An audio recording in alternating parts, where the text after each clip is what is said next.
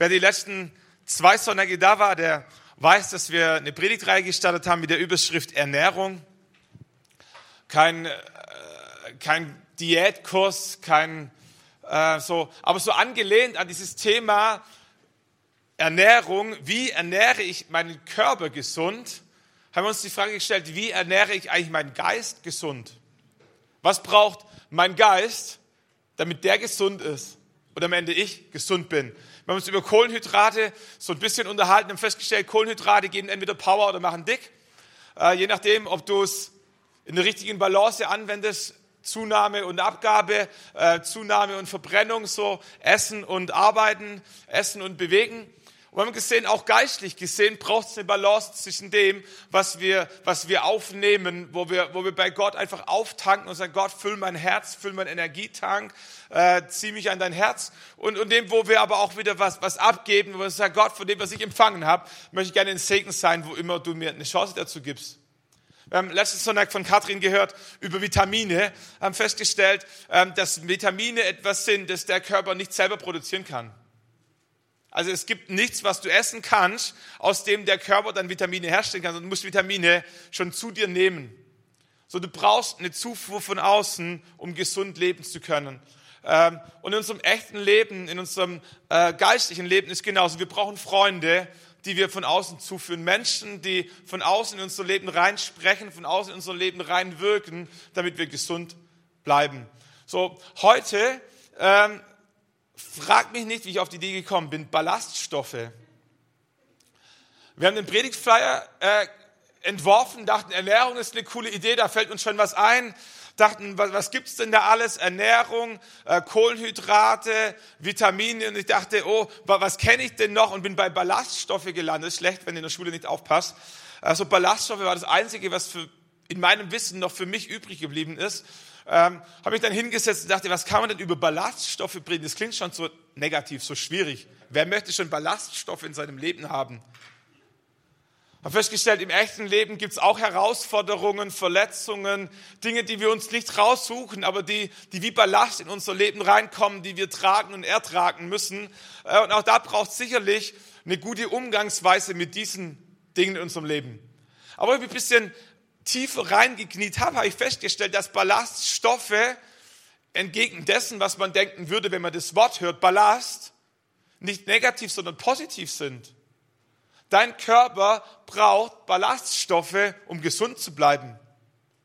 Menschen, die ausreichend Ballaststoffe zu sich nehmen, sind signifikant gesünder als Menschen, die keine Ballaststoffe zu sich nehmen hat man eine Studie gemacht und hat festgestellt, innerhalb der Studie, äh, innerhalb der Menschen, die teilgenommen haben, ist die Sterblichkeitsrate derer, die genügend Ballaststoffe zu sich nehmen, 15 Prozent geringer. 15 Prozent klingt nicht viel, aber wenn es um Leben und Tod geht, kannst du den entscheidenden Unterschied machen. Und dann sind 15 Prozent auf einmal ganz, ganz viel. Wenn es um kardiale Sterberate geht, also Menschen, die aufgrund von Herzproblemen sterben, was immer, Dein Tod hat mit dem Herz zu tun. Kardiale Sterberate liegt bei Menschen, die ausreichend Ballaststoffe zu sich nehmen, 31 Prozent niedriger als bei allen anderen. 31 Prozent ist eine ganze Menge. Im Bereich von Schlaganfällen 22 Prozent. Im Bereich von Diabetes 2 15 Prozent. Im Bereich von Darmtumoren 16 Prozent geringer als bei Menschen, die zu wenig Ballaststoffe zu sich nehmen. Die Weltgesundheitsorganisation empfiehlt deswegen jedem Menschen täglich 30 Gramm Ballaststoffe zu sich zu nehmen. Ich habe das gelesen und dachte, 30 Gramm ist ja gar nichts. Also 30 Gramm ist zwei Reihen Schokolade.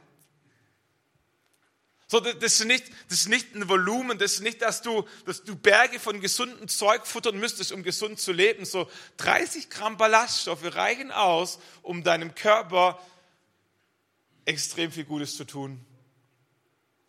Und jetzt kommt der Clou. Diese 30 Gramm Ballaststoffe, die wir zu uns nehmen sollen, die stecken unter anderem Vollkornprodukte, Gemüse, frischem oder getrocknetem Obst, in Nüssen, so, das sind Ballaststoffe, es sind nicht Ballaststoffe in rein Form, das gibt's nicht, aber in Vollkornprodukten, in Gemüse, in Obst und so weiter sind Ballaststoffe enthalten. Der Clou an Ballaststoffen ist, dass dein Körper sie nicht mal verwerten kann. Die kommen unten raus, wie sie oben reingegangen sind. Der Körper kann schlichtweg nichts mit anfangen. Okay? Wenn du Kohlenhydrate zu dir nimmst, Energie, Zucker, in welcher Form auch immer, Speise, Stärke und Nudeln, all diese Geschichten, kannst dein Körper nehmen, irgendwie aufspalten und in Energie umwandeln, dass du was mit anfangen kannst. Der Körper kann sogar Kohlenhydrate umwandeln und die Energie speichern. Sieht nicht schön aus, ist Fett am Ende. So, aber er kann speichern, damit du es später verwenden kannst. Ballaststoffe kommen unten raus, wie sie oben reingegangen sind, können nicht gespeichert werden.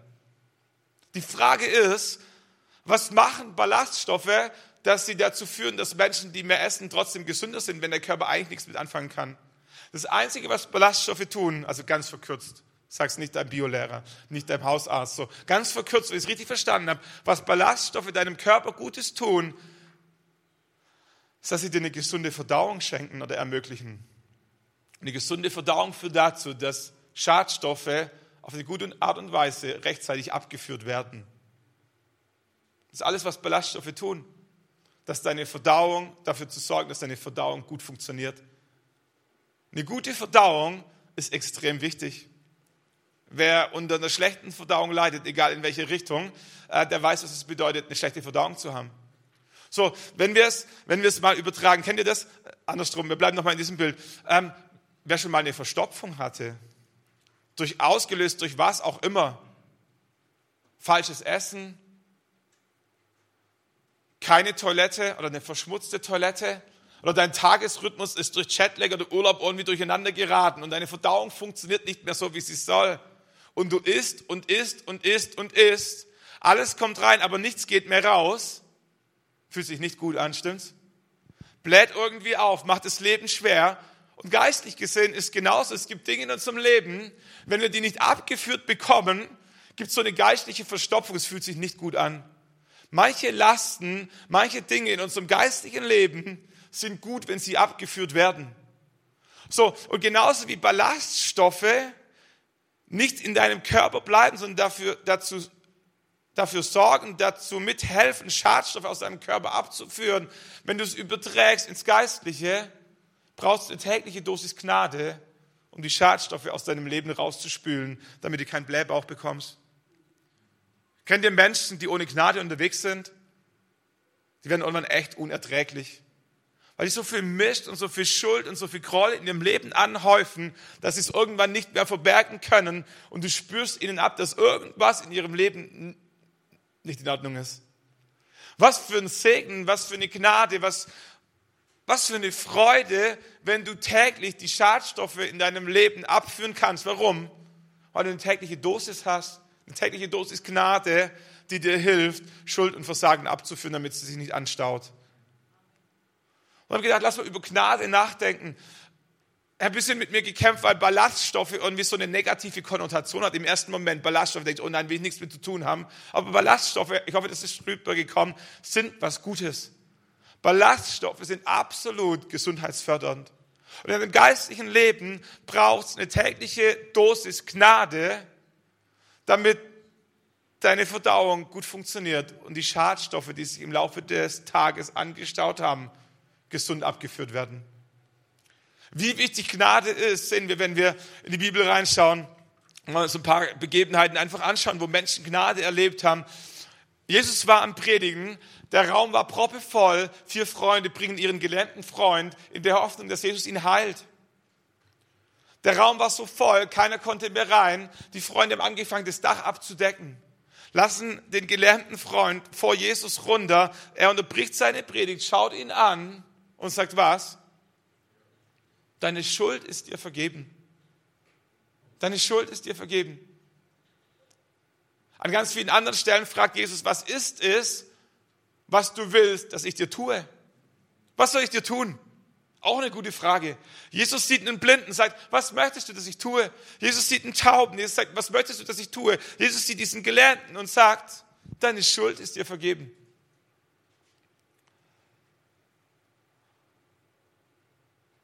Und finde ich interessant, dass Jesus hinter die offensichtliche Not schaut und die verborgene Not entdeckt habe darüber nachgedacht und festgestellt, jeder von uns hat in irgendeiner Form offensichtliche Nöte. Menschen, also Situationen, wo wir echt Gottes Hilfe brauchen könnten. Wir Gott in den Ohren liegen sagen, Gott, hilf mir in meiner Ehe, hilf mir an meinem Arbeitsplatz, hilf meinen Finanzen, schenk mir mehr Aufträge, hilf mir mit meinem Vermieter, hilf mir meine Kinder zu erziehen. Jeder, jeder von uns hat offensichtliche Nöte. Die, die, wo wir sagen, Gott, wenn du das lösen könntest in meinem Leben, dann wäre ich happy. Und ich vermute, dass der Gelähmte zu Jesus kam in der Hoffnung, gehend wieder nach Hause zu kommen. Die Not war so offensichtlich, dass jeder sie sah. Aber was tut Jesus? Er sieht hinter die offensichtliche Not und begegnet der verborgenen Not. Weil Jesus weiß, dass es hinter der offensichtlichen Not eine verborgene Not gibt, die unser Leben mindestens so schwer macht wie die offensichtliche Not. Und manchmal denken wir in unserem beschränkten Denken, dass das Einzige, was wir brauchen, wäre, ein Gott ist, der unsere offensichtliche Not lindert. Aber Jesus in seiner Weisheit weiß, dass hinter dieser offensichtlichen Not noch eine verborgene Not steckt. Diese verborgene Not, die Bibel nennt es Sünde, Schuld, die wir auf uns geladen haben, die wir nicht losbekommen, die wir nicht abarbeiten können, die wir nicht wieder gut machen können. Dinge, die wir getan haben, Worte, die wir gesagt haben, Verhaltensweisen, die andere Menschen verletzt haben, Denkweisen über uns selber, wo wir uns selber gegenüber schuldig geworden sind, Glaubensgebilde gegenüber Gott. Und wir haben Schuld auf uns geladen und diese Schuld macht Leben schwer, wenn sie nicht abgeführt werden kann. Und Jesus sieht diesen Gelähmten und er sieht nicht nur seine offensichtliche Schuld, sondern er sieht die verborgene Not. Sagt, das Erste, um was wir uns kümmern, ist die verborgene Not. Jesus schaut ihn an und sagt, deine Schuld, deine Sünde ist dir vergeben.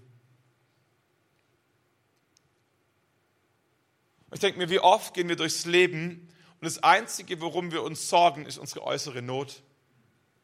Wie wir mehr Aufträge bekommen, wie wir effektiver arbeiten, wie wir das Haus schneller putzen, wie wir das Auto reparieren, wie wir unsere Miete bezahlen, wie wir Karriere machen, wie wir äh, Freundschaften kitten und alles, was wir, worum wir Gott in den Ohren liegen, ist, Gott hilft meiner äußeren Not.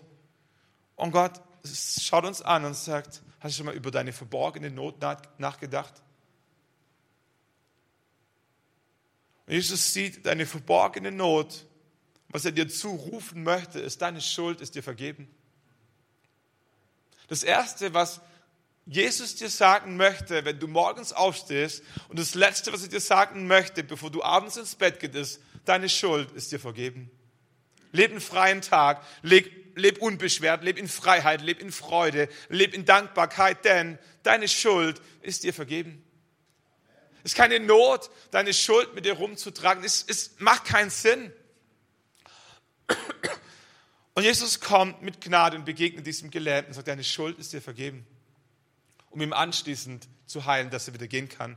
So, für Jesus gibt es nicht entweder oder, es ist nicht einen Wunsch hast du frei und wenn du den vergibst, dann gibt es keine Chance mehr. Jesus ist sowohl für deine Schuld als auch für deine äußere Not gekommen. So, aber verpass nicht, verpass nicht diesen Moment, diese Chance, wo die Gnade Gottes deine verborgene Not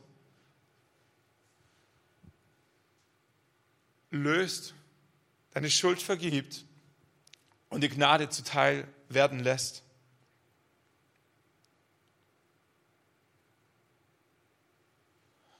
Was Gnade tun kann, entdecken wir in dieser Begegnung, wo Jesus am Jakobsbrunnen sitzt. Jesus war unterwegs in der Mittagssonne und begegnet dieser Frau, die Wasser schöpft. Was wir wissen müssen, ist, dass in, in dieser Gegend im Orient kein Mensch am Nachmittag Wasser schöpfte. Niemand. Also wir, wir, geh mal nach Spanien, geh mal noch südlicher. Äh, am Nachmittag ist Siesta. Und es hat einen Grund. Wer schon mal in Ägypten oder in Tunesien oder irgendwo im Urlaub war, da hat es 40 Grad im Schatten. 50 Grad irgendwo. Wenn du schwere Arbeit verrichten musst, dann tust du es wann? Entweder am Morgen oder am Abend. Wenn du am Nachmittag arbeiten musst, dann bestenfalls leichte Arbeit, noch besser gar nichts. So, die Straßen waren leer, keiner hat gearbeitet, alle machten Siesta und diese Frau geht zum Brunnen, tut Wasserschleppen mit, die schwerste Arbeit, die du tun kannst. Wer schon mal seinen Garten gegossen hat, ähm, ohne Gartenschlauch, der weiß, Wasser kann schwer sein. Wasser kann schwer sein. Wer schon mal zum Netto oder zum Lidl oder zum Aldi gegangen ist und sein Auto war kaputt und du musst es nach Hause tragen, der weiß, für ein paar Eier ist das nett. Aber mit schweren Tüten. So, was diese Frau macht, sie geht am Nachmittags in der prallen Hitze Wasser schöpfen, was kein Mensch macht. Warum? Offensichtlich war die äußere Hitze erträglicher wie die innere Hitze, die sie verspürt hätte, wenn sie all den Menschen um sie herum begegnet hätte. Diese Frau wollte alleine sein. Diese Frau hatte so viel Scham und so viel Schuld in ihrem Leben angehäuft, dass sie niemanden sehen wollte.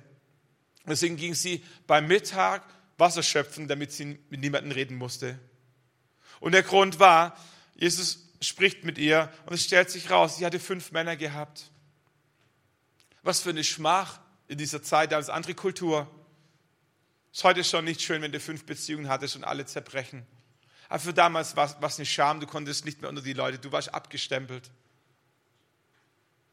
Und Teil war vielleicht ihre Schuld, ein Teil war Schuld von anderen Menschen, wir wissen es nicht genau. Diese Frau wollte niemanden sehen, sie wollte alleine sein mit ihrer Scham. Jesus spricht mit ihr, Jesus begegnet ihr, was dazu führt, dass sie aufsteht. Die Frau ließ nun ihren Wasserkrug stehen, ging weg in die Stadt und sagt zu den Leuten, kommt, seht einen Menschen, der mir alles gesagt hat, was ich getan habe. Wenn ich meinen Kindern sage, was sie falsch gemacht haben, wollen sie nichts mehr mit mir zu tun haben. Gehen sie auf ihr Zimmer, machen die Türe zu, sagen, Papa, lass mich in Ruhe. Das ist peinlich. Niemand möchte gerne mit Menschen umgeben sein, die deine Fehler kennen und die dann auch noch über deine Fehler sprechen vor dir und vor allen anderen Menschen. So, was macht diese Frau? Diese Frau begegnet Jesus. Jesus sagt ihr all ihre Fehler, all ihre Schuld. Und was macht sie? Sie rennt zu den Menschen in der Stadt und sagt, kommt alle mit. Da draußen sitzt jemand, der kennt deine Fehler. Ich bin ihm begegnet und es hat mein Leben verändert. Er kennt meine Fehler und es hat mein Leben frei gemacht. Das ist, was Gnade tut. Wenn Gnade in dein Leben kommt, deckt sie deine Fehler auf, auf eine Art und Weise, dass du nicht beschämt wirst, sondern dass du befreit wirst von deiner Scham. Was für, was für eine Qualität. Gottes Gnade kommt in dein Leben, deckt deine Fehler auf, ohne dich zu beschämen, sondern um deine Scham von dir zu nehmen. Diese Gnade hat die Kraft, Leben zu verändern. Wir kennen vielleicht die Geschichte von Zachäus. Zachäus klettert auf diesen Baum Jesus sagt, genau bei dir möchte ich heute einkehren, Gemeinschaft mit dir zu haben. Zachäus war ein Halunke, Zachäus war ein Zolleintreiber, der mit der römischen Besatzungsmacht äh, kollaborierte, um die eigenen Landsleute auszunehmen. Alle hassten ihn. Alle hassten die Römer und alle hassten die Vaterlandsverräter und alle hassten die, die Steuer eintrieben. Zachäus war alles in allem. Er war so ein halber Römer, er kollaborierte mit ihnen, obwohl er ein Jude war und er treibt Geld ein von Leuten, die es nicht hatten. Die Menschen hassten ihn abgrundtief. War Zachäus egal. Zachäus war es so egal, was die Menschen über ihn dachten, dass er einen Scheiß drauf gab und ihnen einfach weiter das Geld aus der Tasche zog. Zachäus war so egoistisch, so geldgeil, so geizig, dass ihm egal war, was andere Menschen über ihn dachten. Jesus kommt in sein Haus. Jesus hat Gemeinschaft mit ihm. Zachäus begegnet der leibhaftigen Gnade, was dazu führt, dass er die Hälfte seines Besitzes den Armen verschenkt. Sagt Jesus, und wenn ich einen vergessen habe, gebe ich ihm das Vierfache dessen, was ich ihm schulde. Gnade hat die Kraft, nicht nur deine Vergangenheit zu verändern, sondern deine Zukunft neu zu schreiben. Gnade hatte nicht nur die Kraft, die Vergangenheit von Zachäus zu vergeben. Gnade hatte die Kraft, sein zukünftiges Verhalten, seine zukünftigen Prioritäten, seine zukünftige Denkweise neu zu schreiben. Was für ein Segen, täglich eine Dusche von Gnade abzubekommen. Morgens aufzustehen und sagen, Gott, komm mit deiner Gnade. Über meine Vergangenheit, über all das, was passiert ist und komm mit deiner Gnade über meine Zukunft. Schenk mir deine Portion Gnade für die Menschen, denen ich heute begegne. Mit den Menschen, mit denen ich heute spreche, mit der Schuld, die mir heute getan wird, mit den Prioritäten, die ich heute setze. Schenk mir eine Perspektive, die gefiltert ist durch deine Gnade. Gnade hat die Kraft, deine Vergangenheit neu zu schreiben und deine Zukunft neu zu prägen. Gnade hat die Kraft, deine Berufung zu neuem Leben zu erwecken. Petrus verleugnete Jesus dreimal, komplett verkackt. Petrus war auserkoren, einer der zwölf Jünger, mit im engsten Kreis dabei, einer der Dreier, die ganz, ganz, ganz, ganz nah an Jesus dran war. Jesus hat ein Trainee-Programm gestartet, hat sich die Besten ausgesucht, hat sie über mehrere Jahre trainiert und Petrus hat nichts Besseres zu tun, als Jesus zu verleugnen in dem Moment, wo Jesus ihn am meisten gebraucht hätte. Karriere im Eimer. In keinem deutschen Betrieb irgendeine Chance noch. Den Chef verraten. Drei Jahre investiert worden, drei Jahre ausgebildet, drei Jahre an dich geglaubt, den Chef verraten in dem Moment, wo er dich am meisten gebraucht hätte. Kannst du ein neues Unternehmen suchen, stimmt's? Muss nicht mehr kommen. Was macht Jesus? Jesus sucht Petrus. Petrus war zurückgegangen zum Fischen. Jesus hat seine fromme Karriere an Nagel gehängt, sagt dann, durch, durchgefallen, versagt, lass uns wieder Fische fangen. Aber Jesus hat über seinem Leben ausgesprochen, ich mache dich zum Menschenfischer. Und während Petrus wieder zurückgehen wollte in seinen eigenen Beruf, Fische zu fangen, kommt er eines Morgens zurück ans Ufer, steht Jesus draußen am Strand. Nicht Petrus hat Jesus gesucht, Jesus hat Petrus gesucht. Petrus springt aus dem Wasser, rennt zu Jesus. Jesus schaut ihn an und sagt, Petrus, hast du mich lieb? Jesus fragt ihn nicht, tut es dir leid? Hast du dir irgendwas überlegt, wie du es wieder gut machen kannst? Petrus schaut ihn, äh, Jesus schaut ihn nur an und sagt, Petrus, hast du mich lieb? Petrus sagt, ja, lieb habe ich dich. Ich habe viel Mist gebaut, habe manches falsch gemacht, habe es nicht gerafft. Aber lieb habe ich dich. Lieb habe ich dich immer gehabt. Ich weiß nicht, ob du das kennst. Dass Gott einen guten Plan für dein Leben hatte, dass Gott Dinge in dein Leben reingesprochen hatte. Und aus irgendeinem Grund hast du die falsche Abzweigung genommen. Hast du die falschen Menschen getroffen, hast du die falschen Prioritäten gesetzt, bewusst oder unbewusst. Und du denkst, komplett verkackt, Gott kann mich nicht mehr gebrauchen. Gehst zurück zu deinem eigentlichen Geschäft. Und irgendwann steht Jesus vor der Türe. Sagt, kannst du dich noch daran erinnern, damals in diesem Gottesdienst, wo ich in dein Leben reingesprochen habe?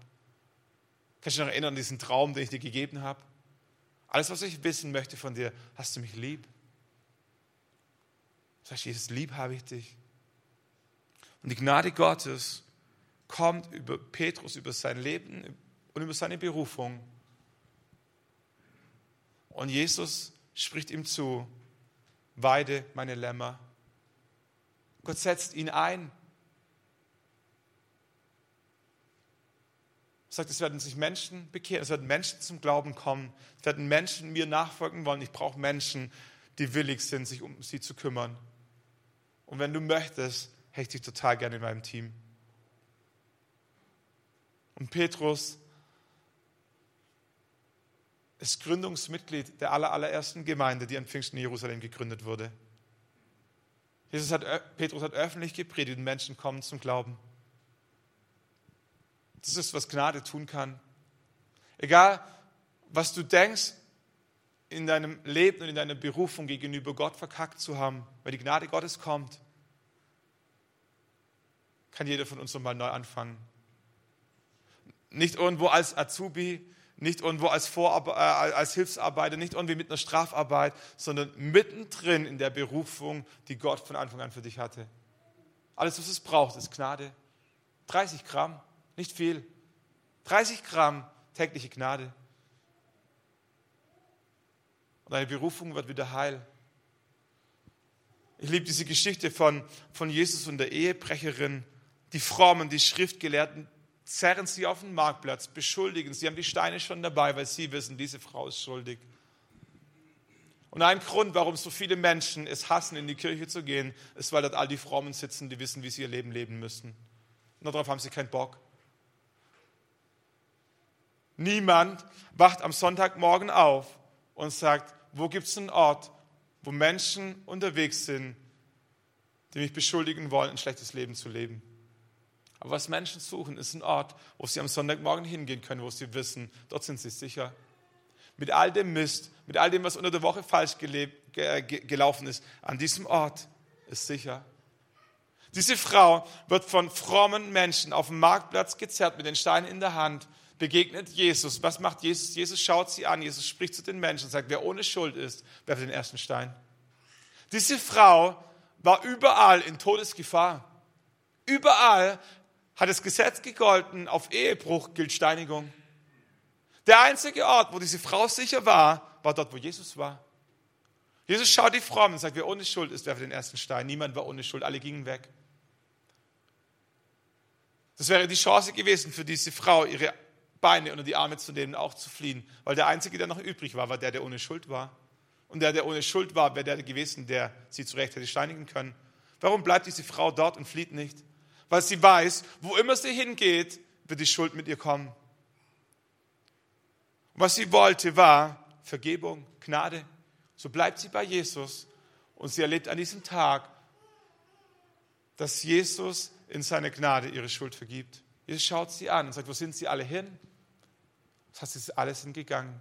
Jesus schaut sie an und sagt, auch ich verurteile dich nicht. Geh und sündige hinfort nicht mehr. Der sicherste Ort für Sünder ist dort, wo Jesus ist.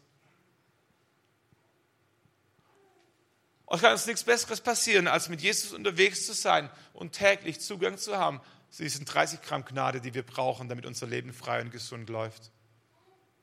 Die schlechte Nachricht ist, dass Ballaststoffe nicht gespeichert werden können.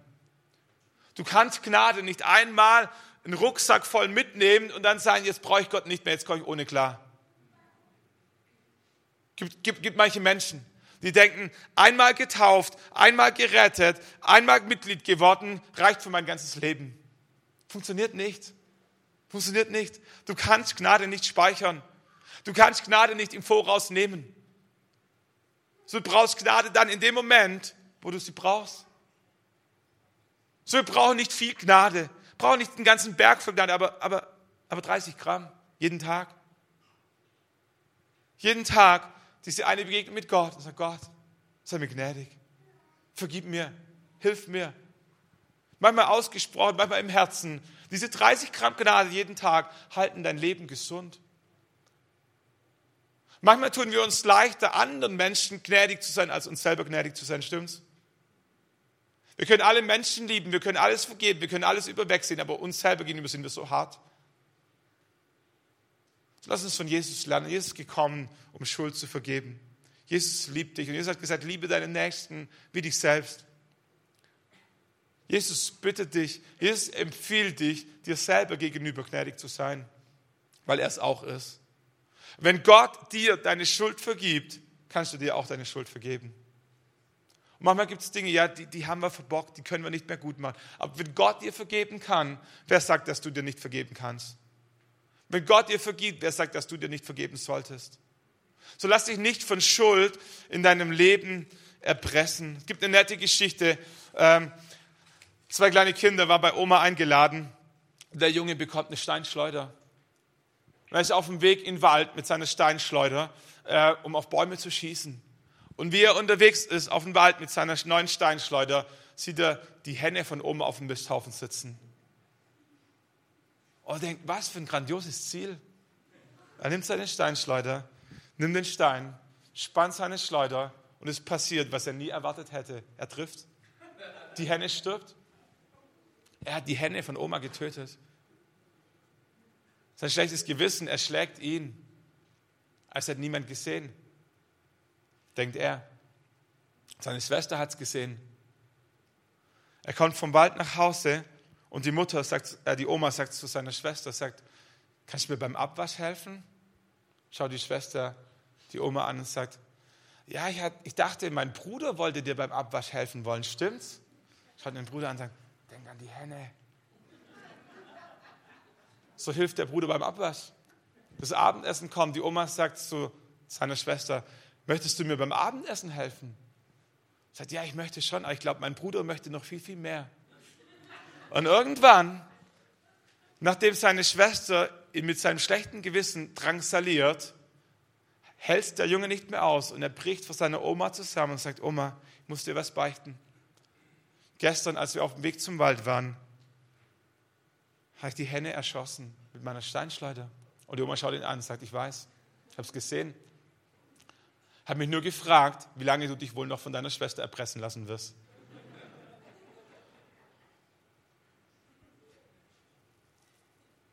Und es ist genau das, was passiert mit Schuld. Schuld erpresst uns. Schuld steuert unser Leben. Und der Clou an der ganzen Geschichte ist, Gott hat alles schon gesehen. Gott kennt deine Schuld. Gott weiß, was passiert ist. Es macht keinen Sinn, die Schuld vor Gott zu verstecken.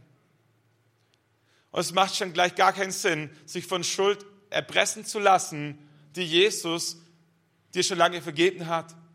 Alles, was du brauchst, ist, diese Vergebung in Anspruch zu nehmen. So geh nicht mit Schuld durchs Leben, nicht mit großer, nicht mit kleiner, sondern entwickle einen Rhythmus in deiner geistlichen Ernährung, die Gnade beinhaltet. Wir brauchen Kohlenhydrate, wir brauchen Vitamine, aber wir brauchen auch ein paar Ballaststoffe. So 30 Gramm Gnade jeden Tag macht dein Leben extrem viel freier. Lass uns nochmal aufstehen, sing zusammen, mutig vor, vor den Thron. Mutig, kühn, voller Selbstbewusstsein, voller Wissen, dass es ein Thron von Gnade ist. Ein Thron, wo Gott drauf sitzt und sagt, schön, dass du gekommen bist, hab deine Schuld gesehen, dir ist vergeben. Paulus schreibt an die Gemeinde in Rom, da ist keine Verdammnis für die, die in Jesus Christus sind. Wisst ihr, Gerechtigkeit gibt es überall. Gerechtigkeit gibt es beim Finanzamt. Gerechtigkeit gibt es beim, beim Fußballplatz mit dem Schiedsrichter. Gerechtigkeit gibt es am Arbeitsplatz. Gerechtigkeit gibt es überall. Aber Gnade ist kostbar. Gnade gibt es nicht überall. Aber für all die, die in Jesus Christus sind, gibt es so viel Gnade, dass Verdammnis keine Chance mehr hat. So ich lade dich ein, dir eine Portion Gnade abzuholen und sagen, Gott, hier bin ich. Danke, dass deine Gnade mir gilt. Danke, dass sie meiner Vergangenheit gilt. Danke, dass sie meiner Zukunft gilt. Danke, dass sie heute gilt. Dass sie den kleinen Dingen und den großen Dingen gilt. Dass sie mir gilt und dass all meinen Mitmenschen gilt. Danke, dass Gnade mein Leben durchdrängt. Lass uns diesen Song singen. Ich habe mein Bild gesprochen. Uns, uns so eine Dusche von Gnade nehmen. Gnade inhalieren. Sagen, Gott, ich danke, dass deine Gnade mich umgibt, mich durchströmt. Danke, dass ich in deine Gnade unterwegs sein darf. Nicht, weil ich es verdient habe, nicht, weil ich es bezahlt habe, sondern weil du mir es geschenkt hast. Danke für Gnade. Danke für Gnade, die meine Berufung wieder neu herstellt. Danke für Gnade, die, mein, die, die, die meine Persönlichkeit neu prägt, die meine Prioritäten neu definiert. Danke für Gnade. Danke für Gnade, die meine Scham wegnimmt und mir neues Selbstbewusstsein schenkt. Danke für Gnade, die meiner inneren Not begegnet. Jesus, komm mit deiner Gnade und überströme mich. Mutig kann ich vor den Thron.